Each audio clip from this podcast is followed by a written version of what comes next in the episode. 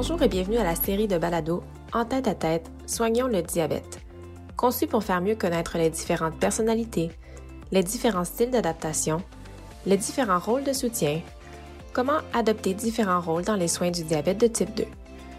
Dans chaque épisode, différents experts en soins du diabète au Canada sont invités à partager leurs expériences, des scénarios de patients en contexte de vie réelle et des outils pour adapter votre rôle de soutien en fonction des différents profils et styles d'adaptation des patients vivant avec le diabète.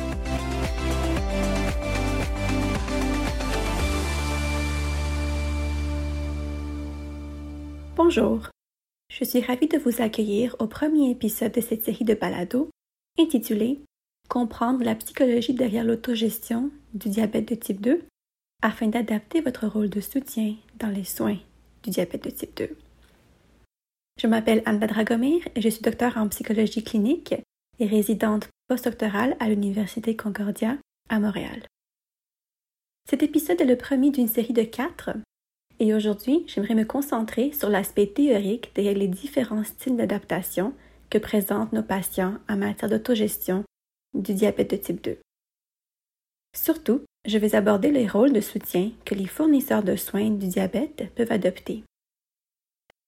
Les trois autres épisodes du balado traitent quant à eux des aspects pratiques de l'application de ces stratégies à des types de patients particuliers.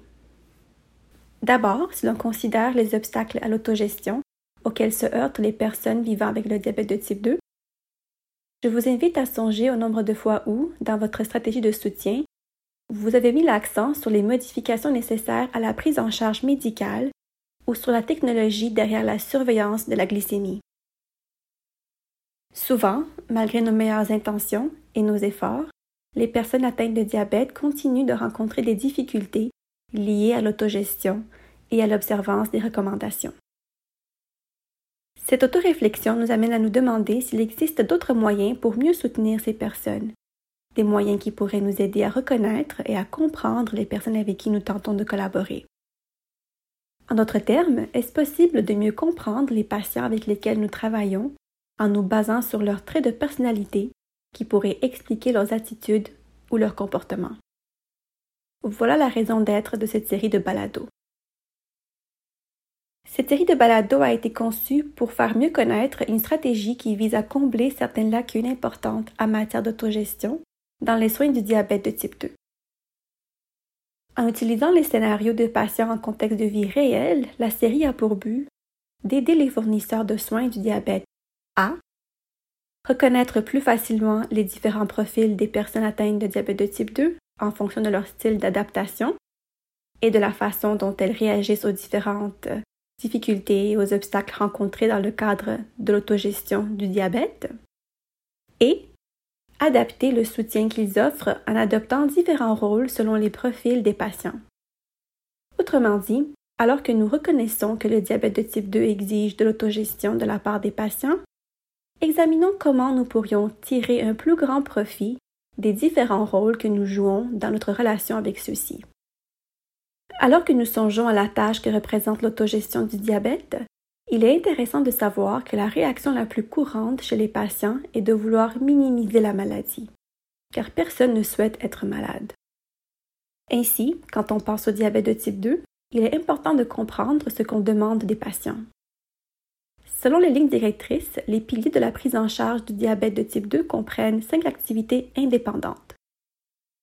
Assurer une saine alimentation, modifier des comportements relatifs à l'activité physique, assurer l'observance de la médication, surveiller la glycémie et dépister et s'occuper de la santé mentale. Étant donné que les personnes atteintes de diabète ne désirent pas être malades, il est possible que chacune des activités des piliers de l'autogestion se transforme en fardeau, et cela constitue une lacune dans le soutien de l'autogestion. Un concept qui est très important de considérer lorsqu'on pense au rôle de soutien que nous jouons auprès de nos patients est celui de l'engagement. Nous voulons recommander à nos patients d'investir des efforts considérables dans les piliers de l'autogestion du diabète. Mais comment pouvons-nous interagir avec eux d'une façon qui suscite leur engagement et par le fait même qui leur instille la volonté de suivre nos recommandations? C'est là que bien comprendre nos patients devient très important parce que ces derniers présentent certaines attitudes et croyances dont il faut vraiment tenir compte au moment de gérer les aspects médicaux de la maladie. Ainsi, nous pouvons tirer profit de notre relation avec les patients pour changer leurs attitudes et leur degré d'engagement afin de les aider à surmonter les obstacles et être plus proactifs possible en matière d'autogestion. Pour favoriser une bonne prise en charge, nous nous fondons sur le soutien à l'autogestion comme compétence centrale. Ceci signifie que les décisions thérapeutiques sont concertées, interactives et personnalisées en prenant en considération la nature de chaque patient et la façon dont chacun s'adapte à la maladie. Globalement, nous devrions donc être en mesure de comprendre assez facilement comment nous pouvons catégoriser les patients en fonction de leur personnalité et comment ceux-ci répondront probablement aux recommandations que nous leur ferons en conséquence. Pour comprendre comment nous pouvons soutenir les personnes atteintes de diabète de type 2, nous nous appuyons sur une stratégie d'intervention appelée le modèle des 5 A. Un modèle de soutien de l'autogestion que vous connaissez peut-être tous déjà et qui regroupe les actions suivantes. Autorisation, analyse, avis, accord et aide. Penchons-nous sur les 5 A et en particulier sur la façon dont cette stratégie de soutien à l'autogestion peut nous aider à déterminer quels sont les rôles de soutien que nous devons adopter. Par exemple, si l'on prend les actions autorisation et analyse, dans ce cas, nous jouons le rôle d'enquêteur, un rôle très important où nous cherchons des éléments d'information que nous pouvons réunir pour dresser un tableau de la situation. La composante avis nous amène au rôle d'accompagnateur, où nous élaborons un plan avec le patient et nous l'aidons à déterminer les compétences requises ainsi que les outils qu'il possède. La composante accord correspond au rôle de conseiller où nous écoutons et soutenons le patient en lui offrant un lien empathique qui lui permet de continuer de changer. Nous pouvons ensuite comprendre ce que le patient est capable d'accomplir et tirer profit de ses capacités ce qui représente le rôle de renforçateur, où nous pouvons reconnaître les nouveaux comportements qu'adopte le patient, les encourager et motiver le patient à continuer. Avec la composante aide, nous devenons le défenseur alors que le patient se heurte à des obstacles en intégrant nos recommandations à son plan. En résumé, autorisation, analyse, avis, accord et aide vous donnent l'occasion de jouer les rôles d'enquêteur, d'accompagnateur, de conseiller, de renforçateur et de défenseur. Nous proposons une nouvelle version de ce modèle qui inclut les rôles relationnels de soutien que les fournisseurs de soins peuvent adopter. Bien entendu, assumer ces rôles de soutien doit se faire en respectant le cadre de votre pratique. Il est recommandé de diriger le patient vers un spécialiste adéquat dans le cas qui déborde la portée de votre pratique. J'aimerais maintenant vous inviter à réfléchir à cette rencontre avec vos patients, possiblement récentes, au but visé avec eux ainsi qu'au rôle que vous avez adopté en vue de répondre aux besoins de ces patients. Essayez d'envisager ces rôles de soutien comme un moyen de comprendre comment vous pouvez adapter vos interventions pour les faire correspondre aux besoins des patients. Afin de tirer le meilleur parti de ces rôles de soutien, il est important de reconnaître le patient en fonction de sa personnalité, la personnalité désigne des traits comportementaux qui demeurent stables au fil du temps et dans différentes situations. De nombreuses recherches ont été menées pour catégoriser les personnalités, ce qui nous permet de nous figurer la personnalité selon les concepts simples tels que la conscience, l'amabilité, l'optimisme et le névrosisme. Cela dit, la présente série de balados vise à comprendre comment ces personnalités se traduisent en des comportements d'autogestion. Certaines personnalités aident les patients à être plus résilients face à la tâche que représente la prise en charge du diabète. C'est le cas par exemple des patients avec un esprit combatif, comprennent leur maladie et qui veulent collaborer avec leur médecin. Voilà un engagement positif. Ces personnes deviennent mobilisées, elles parviennent à maintenir leur optimisme et elles intègrent la maladie dans la perception qu'elles ont d'elles-mêmes. La prise en charge de ces personnes est donc plus facile et elles obtiennent d'assez bons résultats. À l'inverse, d'autres personnes tendent vers le névrosisme. Elles ont une propension à l'évitement, se laissent distraire minimisent les situations ou se sentent dépassés et abandonnent. Certains de vos patients vous viennent peut-être à l'esprit. Certains sont prêts à affronter les difficultés, tandis que d'autres sont anéantis devant les obstacles. Cela est très représentatif de leur personnalité et se reflète directement dans leur style d'adaptation. Je vous invite maintenant à réfléchir à la façon dont les patients font face et s'adaptent à la maladie.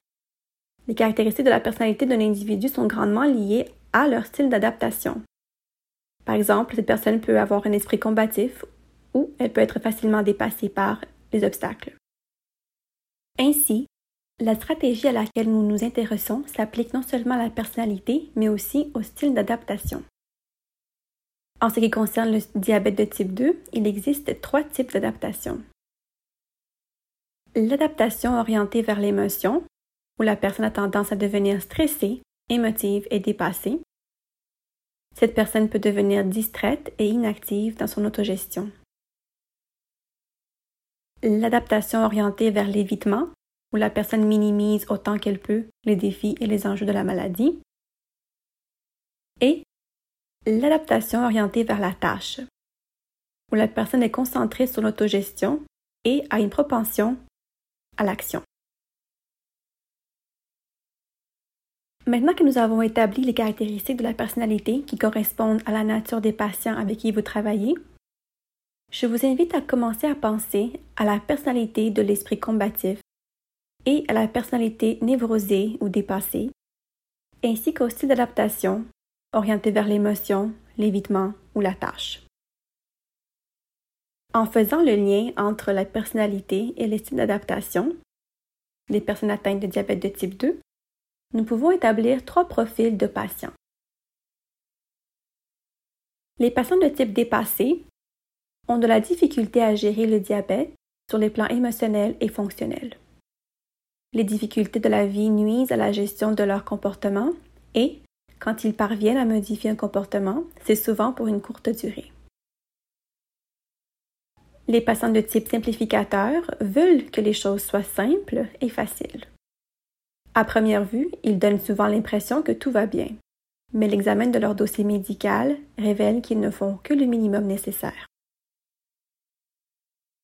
Les patients de type perfectionniste sont actifs et parviennent à intégrer leur diagnostic dans leur vie en se concentrant sur la santé à long terme. Si vous pensez à la nature de la personnalité de vos patients, commencez-vous à reconnaître des patients de type dépassé, simplificateur ou perfectionniste? En conclusion, déchiffrer la personnalité de quelqu'un peut paraître très complexe. Mais voici l'occasion pour vous de simplifier cette tâche en décomposant la personnalité de vos patients pour les ramener aux trois principaux profils de patients puis faire correspondre ces profils aux différents rôles de soutien de l'autogestion.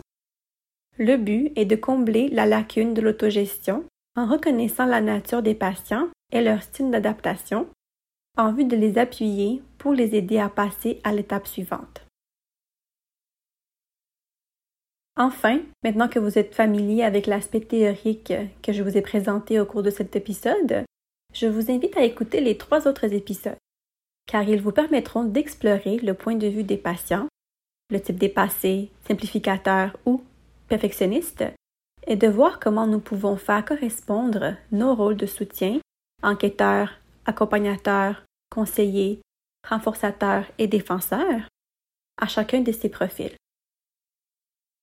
Vous pouvez également consulter le site web oneononecare.ca pour en apprendre davantage sur les sujets dont nous avons discuté au cours de cet épisode. Merci pour votre écoute.